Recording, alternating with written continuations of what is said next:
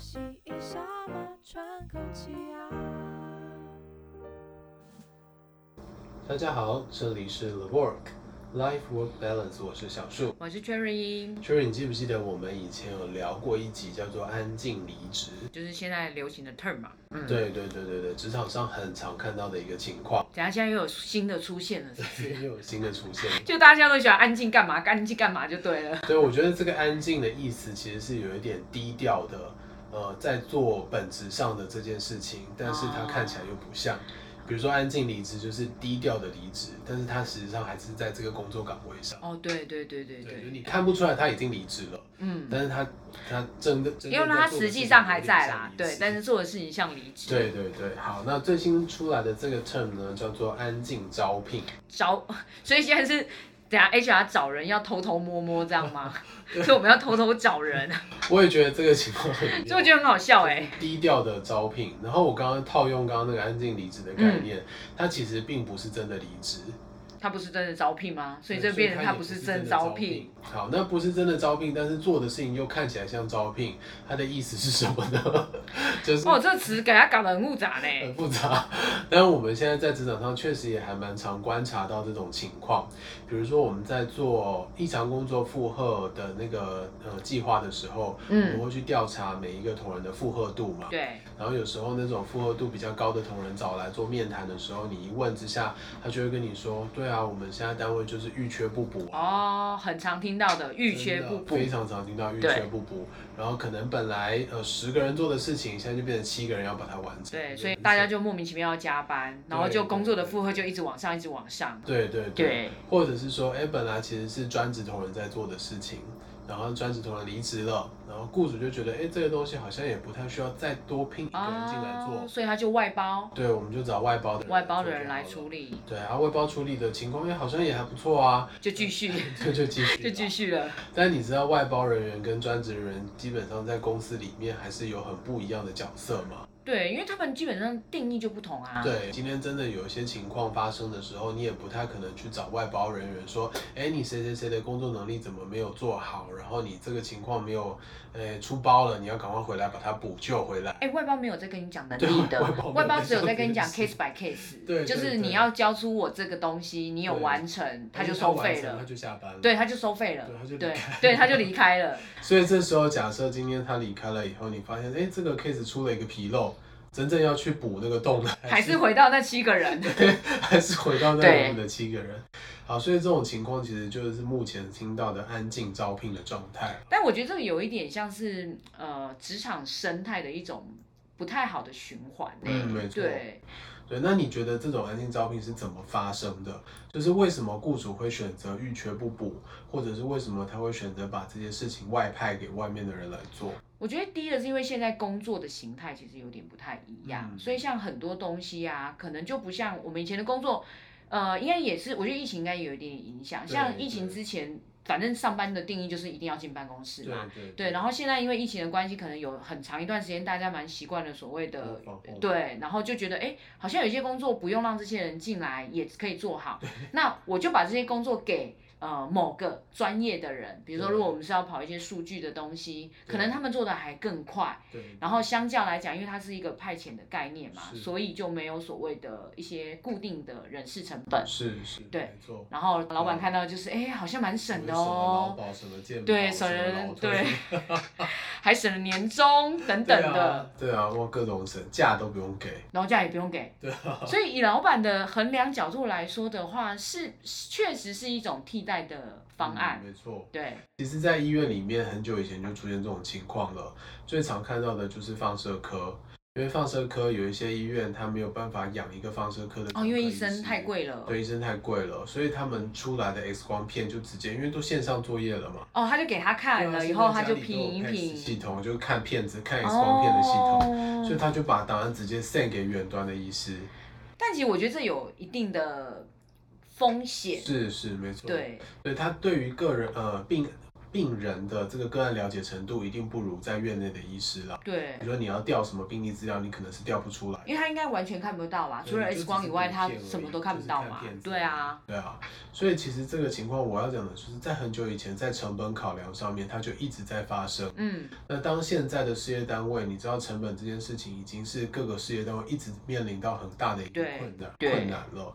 就是嗯单子接不到啊，原物料又涨啊，真的，对啊，所以只好从人事成本上面去着手。对，就是很多人事单位都一定会想到的方法啦，嗯，啊对。嗯但是这样子的方法，其实我觉得它还是会衍生出很多的问题嗯哦，比如说像刚才讲的啊，如果这个这个东西他交了以后，他们就下班了，没错，然后下班以后出包呢，是啊，对，那丢回丢回本来的，因为一定呃你还有七个人嘛，是所以还有本来的员工，是但是你是丢回本来的员工，他可能会跟你说，这中间我都没有经手，对，所以我也不知道现在在对状况到什么样子，对啊，那其实最困扰的还是会回到雇主端嘛。对啊，对啊，所以这个情况底下，我觉得在雇主评估以后，如果啊他觉得这件事情是不适合外派，因为外派就会出现后面很多无法收尾的烂摊子。嗯那这时候雇主就会把这个情况再稍微拉回来一点点，他可嗯能会去重新审视说，诶，那我这个单位里面这些这些工作原本是十个人做的工作，七个人能不能做得到？但这件事情就又又很好笑，你知 道吗？就是为什么主管会扣掉薪，就是费用的考量是，为什么是他会觉得十个人的工作七个人就可以做得到？我觉得呃，有很多时候我们观察到的现象是，主管他一定会在呃工作的现场去看大家工作的状态，嗯，或者是他会去了解每个人的平常工作八个小时的一个模式。或者是工作的结果，对对对，然后如果他发现第一个就是常常听到主管在跟我们 complain，就是哎同仁好像也没有很忙啊，嗯，很准时下班啊，对啊就准时是下班啊对，早上来的时候也都还可以吃个早餐才开始工作啊，然后嗯，中午出去吃饭一个半小时回来也还要再睡一下。但但不仅不仅这点我要反驳一下，因为我觉得像同仁很早吃，对就是会你会看到同仁吃个早餐在那，如果他是在他上班之前，哦，他就先来了你说吃早他餐七，点就在那边吃早餐了。那那也是他的时间啊没错，然后没错你也管不到。虽然你看到好像看起来他很悠闲吃早餐啦，对，然后准时下班这件事情，我觉得也不能来衡量说这个单位是需不需要补人，是，对，因为如果没错工作能力好，准时下班是应该的， OK 好，所以第一个对就是雇主他观察到的劳工作业形态。对，假设他今天观察到的这种闲，我们可以认定是呃单位主管自己主观的想法，对，然后不一定是真实的。那对这时候有没有什么比较客观的？我觉得有哎、就是跟其他部门去做比较。我觉得他们应该还是去比。呃，不过我觉得这个行业类别会有点差嗯没别，错像是制造业就很简单嘛，啊就是比产能嘛，化。对，然后就单啊什么的，比产没错能没都很错简单。但像属于现在的所谓电脑作业的那种工程师啊、科技业啊，某部分来说，真的没有那么容易量化啦，这嗯倒也是事实。嗯对，然后这时候就可能就是比专案数嘛，专案数也不太准。你有很多专案大小不一样，对啊你觉得时间也投放的不心一力样跟时间啊成本对不太一样，但往往就是因为这种，你知道，他们就没有办法去衡量出嗯所谓的效能，嗯嗯的时候，就会有这种叫以他们主管看得到的。啊、主观好意识对，哎，感觉你们都蛮准时的啊，感觉你们都对有时间去吃饭，对然后就好，所以应该可以不要补人，对。对，好，那这个情况发生之后啊，我觉得他就进入到一种恶性循环。没，错，就是同仁他的工作时间会拉长，工作的量增加，工作的品质下降，没错，然后工作品质下降以后，整体部门看起来的产能会比以往更差。对，所以这时候主管他就会受到更大的压力，那老板的想法就是说，啊、那既然你们都表现的这么不好，我当然就更不会补人给你们啊，哎，所以看起来对就，没有需要，所以它完全就是一个负循环，对啊，哎就会变成一个很可怕的恶性循环。对，然后员工的心态也会，我觉得员工的心态也会受到影响，嗯因为没他就会错认为说我们的工作就是这么多，嗯就已经做不完了，然后嗯你们不补人，然后还会因为老板看不到嘛，老板对就会啊说、那你们就加班啊，你们就对啊，你就努帮力我做加班。啊，对，你们就做快一点啊。然后就是两边都在负循环，好，所以我觉 得应该很还无是要解把这个循环打断了。那打断这个循环的想法，我自己是觉得说，像你刚刚有提到说，哎，你们应该要做快一点啊，这个是雇主单方向的思考，对，认为劳工应该要做快一点。但我觉得雇主的责任是应该要提出一些比较有效的，而且可以复制的方式，让劳工的作业、劳工的呃工作可以真的是比较有效率的进行。或者是我觉得在说这一句话的背后，你应该先去看那为什么没有办法快一点。对对对，是呃设备不够，或者嗯是、呃你们的技术不够、嗯等等的，对对设备不够，你可能就要更新设备啊；技术不够，你可能就要办教育训练。对啊，对啊，就是你要先想好一些方法，让你的同仁真的能够把工作效率提升。嗯，然后在这个工作效率提升的情况底下，遇缺不补，大家的工作的 loading 也不会觉得增加很多，对，至少有可以优这样化，良性的一个状态。嗯，对啊，啊像其实现在有一些公司他们也会这样子做，他会跟劳工去谈一份新的薪资，那这个新的薪资里面就包含说你其实要增加你的工作 loading，但是我会告诉你，你可以去受训。就比如说利用公司的呃资源去接受一些教育训练，让自己的能力变得更强。但他是额外再签一份契 约吗？嗯，好像没有再额外签一份契约，就是有点像谈说，哎、我今天想要把你升到经理职，或者是想要把嗯你升到哪里职，那你的薪水一定会调整嘛？对，那你的薪水调整，当然附带的对于工责任作就必须要去做去调整。哦，理解，对，所以这个情况底下，他们就会去给予一些教育训练，然后让员工的能力提升。但这样子听起来是你必须要先有这个，就是你知道双方谈好的是这个是过程，是是而不是就是呃主观的认为说啊这样你们应该是要做到这样一样呃时候状况，然后就直接好，那所以我现在就是七个人，我不会再补人了。嗯嗯对，因为为我觉得当员工没有接受到这样子的讯息，或者是没有办法有任何的改变的时候对，呃，心态上他们就会处于一个比较疲劳的状态。是啊是啊，对，所以，呃，这件事情我们从雇主角度来讲，他必须要有一些前期的准备工作了。对，对这些准备工作做得好，那我觉得同仁他们在调整上面就会比较容易适应。嗯，应该就是变成是，他虽然可能是欲缺不补这件嗯事情，但他是有条件跟呃有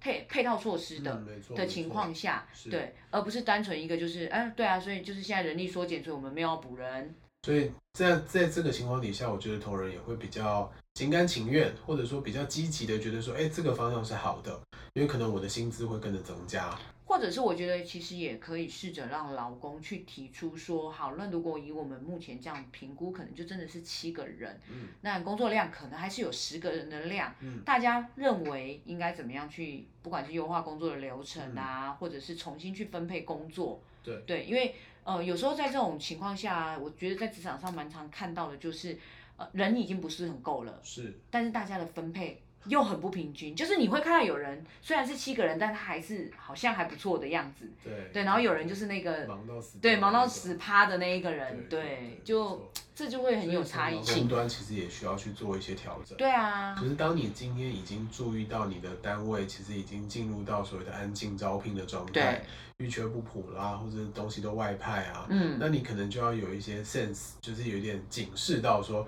哎、其实我们现在公司内部已经有一些状况了，他已经在改变了，对，已经在改变对了，已经在改变了那我们也一定要跟着去做改变。对如果我没有跟着做改变，很有可能最后被淘汰的会是我。但是老公们蛮蛮常常我觉得蛮奇怪，就是这样子的状况啊，大家都会发现，是，真的会去反映这个状况的。以以我啦，我觉得问起来真的是少之又少哎、嗯，这个我觉得有一点世代的差异啦，就是过去的世代，像我爸爸妈妈的那个世代啊，我觉得他们的呃作业形态或者是工作的模式，好像是持续同一种工作模式就可哦以做个三四十年，就不太需要特别去做调整。他就是一一进就是一个技能吃到那对对个对老啦、就可以吃到做退40休年这这样样子，子对对然后你说我薪水不涨没关系，我薪水够用就好了，但我可以做四十年。对，啊以啊前好像也没有那种调薪，不见得对啊会有调薪不一这定件会有事调哦、薪啊嗯，好像也是对，啊，然后我觉得现在的情况非常的不一样，是因为现在的变化速度太快了。对现在快到，如果你只是停滞在跟你四十年前一样的工作模式的话，或者是你当初进这家公司有的技能这个对状况的其实话，你很有可能是拿不到当初你进这家公司的那份薪水，可能你连这份薪水都拿不到。你可能还会多了很多附加的工作，因为老板觉得，嗯，你可能只有这个价值，所以再多加一点工作给你，嗯，对， 也啊这个是，其实是以前我们都讲契约关系，但是契约关系上面，我们会觉得，呃，对于雇主在这个世代的雇主来讲，其实是有一点辛苦的，嗯，就是因为契约变化好太像快讲的了就是想说，啊，你付出这样的劳动，我就必须给你这样的薪资。对，但是因为当这个世代变化这么快的情况底下，呃，劳工其实也必须要有一些进步的动力。如果劳工没有去做一些调整，然后还是想要用一样的劳动付出获得一样的薪资的话，嗯，那其实对于整体的事业经营是会有困难的。或者是对于老公自己本身，我觉得也是一个也也不好啦，嗯对，因为你就很容易被取代掉嘛，嗯，没错。对，所以像刚刚讲的那个良性循环，当然它是很理想的状态啦，就是雇主也愿意提高你的薪资，去栽培你，让你的能力提升。嗯，但是我们更常看到的其实是雇主也没有这个能力提供更好的薪资，或者是要去提供更多的教育训练给你，对，但是雇主还是会希望你能够做的比你以前做的更多。没有，他会希望你自己有二点零版、三点零对版，然后对对自对己你哦会是进自己化对你你会进优化，化对对优对化，对对，对，那我觉得啊，这个很难，我们不能说完全一定要把这个责任加诸在雇主身上，我觉得雇主会负担不了，嗯支撑下去的就不多了。对然后我觉得，如果今天是雇主跟劳工双方共同来分摊，就是雇主拿一点点，然后劳工自己也稍微积极一点的去让自己进化，对那我觉得这个效果会比较好一些。对，因为毕竟要两方嘛，一个一个是出善意，一个愿意嗯接对受，对对，这样子的事情才会成功。对啊，要不然今天雇主就算我拿大把的薪水出来跟你说，哎，我要栽培你，我要优化你，然后你跟我说你不要，没有你说啊他这样子，我下班以后还要再去上两个小时的课，我、哦没有办法，这时 候雇主觉得很辛苦了。没有他是心酸，对啊，就很心酸、啊。给钱给你，你还不要学，这样子对是啊。心酸。对啊，啊这种情况也是很现实啊。最后就是停滞在那个地方的人，我们以前讲停滞，现在其实就是退步了。哦，对他现在已经，如果你现在不动，其实对换一个竞角争度来力上讲面，已就经是是在退退了步了，对。对啊真是没办法哈，大家活在一个快速变动的时代，所以也要跟着快速滚动，真的，真的，对真的要不断的去滚动，调整自己的状态。对你才不会发现你你单位的人越来越少，然后你的工作对越来越多。对，所以其实以前我们都讲说，呃，上有对策，呃下上有政策，下有对策嗯嘛。现在是下有对策，上有政策，就是先出现了安静辞职，然后就出现了安静招 聘。你说反过来就对了，啊，就是呃，劳工既然都已经有新的一套做法了，那雇主当然也会有新的一套做法啊。这样听起来很像叠对叠，你是知啊道吗？其实是有但那我们种其实没有味很道希望是这种叠对叠的走对我向啊们还是希望啦。劳资双方是合作。对，真的真的真的，我觉得是合作跟愿意去沟通的这个嗯状态没是错相对比较健康没的。错没错对，。好哦，差不多，今天这集大概就分享到这边。让大家知道一下世代有多可怕。 对啊，然后如果你在职场上面，假设你是 HR，你有出现这种安静招聘的情况，然后你也发现了我们刚刚提到的一些恶性循环，然后有一些我们没有提到的问题，想要跟我们分享，就欢迎你点击底下的链接来告诉我们。如果你是一个呃在工作的同仁，然后你发现你的单位里面已经出现这种安静招聘的状态，你的负荷度觉得越来越高， 你可以分享一下你怎么应对。对，也可以欢迎你点击底下的链接来告诉我们你怎么应对的。好，那就到这边喽，拜拜，拜拜。